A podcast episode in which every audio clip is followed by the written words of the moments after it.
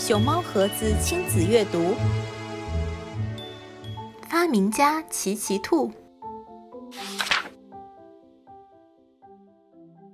奇奇兔显然有点与众不同。奇奇兔是个发明家，而发明家总是有些与众不同的。发明家所关心的不是世界现在的样子，而是世界可以变成什么样子。世界上缺什么，他就发明什么。不过，与众不同的人常常会有点孤单，或者说特别孤单，就像奇奇兔。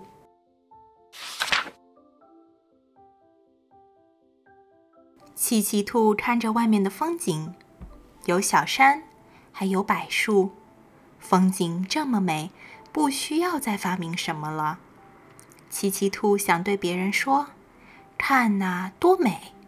可是他身边没有人，我需要朋友。奇奇兔想：“没有朋友的兔子就是一只可怜虫。”嗯，可以这么说。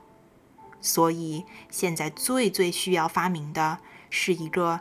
找朋友机。他开始思考这个机器应该怎么工作。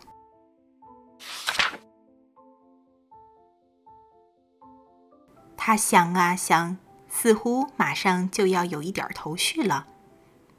就在这时，他看到一位邻居正在地里拔一颗胡萝卜。邻居一脸悲伤的看着手里的胡萝卜。唉声叹气地说：“长在土里，浑身是土，吃起来都是土味儿。也许我可以帮帮那只兔子。”奇奇兔想。于是他发明了著名的胡萝卜清洗机，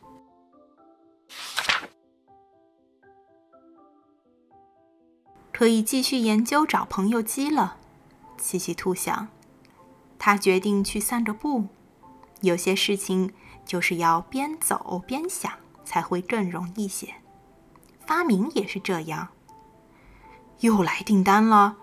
突然传来一个气呼呼的声音：“一百个，绝对不可能！”说话的是一只复活节兔。在奇奇兔生活的这一代，还在从事这种传统职业的复活节兔。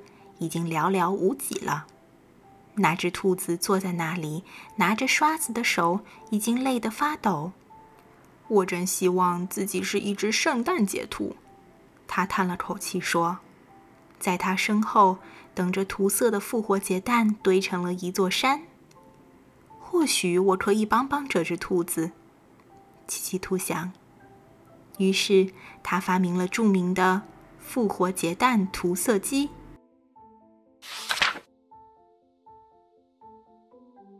现在终于可以开始研究找朋友机了，奇奇兔想。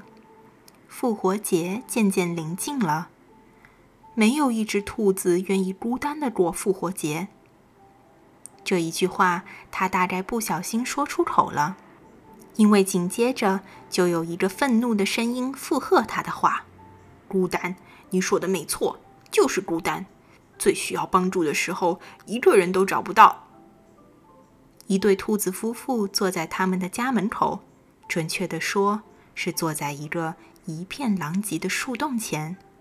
是狐狸干的，他们告诉奇奇兔：“我们刚刚逃过一劫，没有一个兔窝能挡得住饥饿的狐狸。”或有的，奇奇兔想，应该帮帮这对兔子夫妇。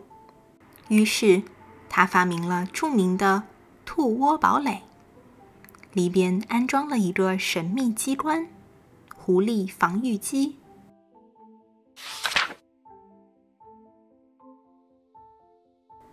好了，奇奇兔想，现在真的没什么事情能打扰我了，谁也别想转移我的注意力。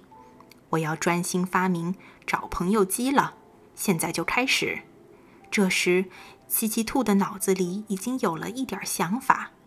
突然，一声枪响打断了奇奇兔的思路，他吓了一跳，急忙隐藏起来，因为他明白一件事：就算是发明家，也躲不过子弹。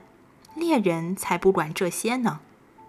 奇奇兔躲进了一大堆叶子中的时候，发现已经有一只兔子藏在那里了。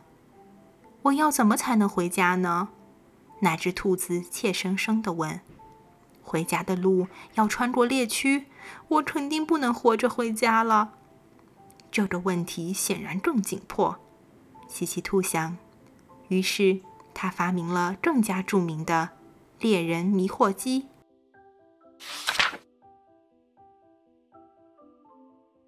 明天就是复活节了，奇奇兔想。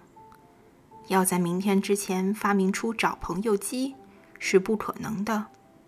也许他根本就发明不出这种机器。反正现在至少有一件事已经可以确定：他要过一个孤孤单单的复活节了。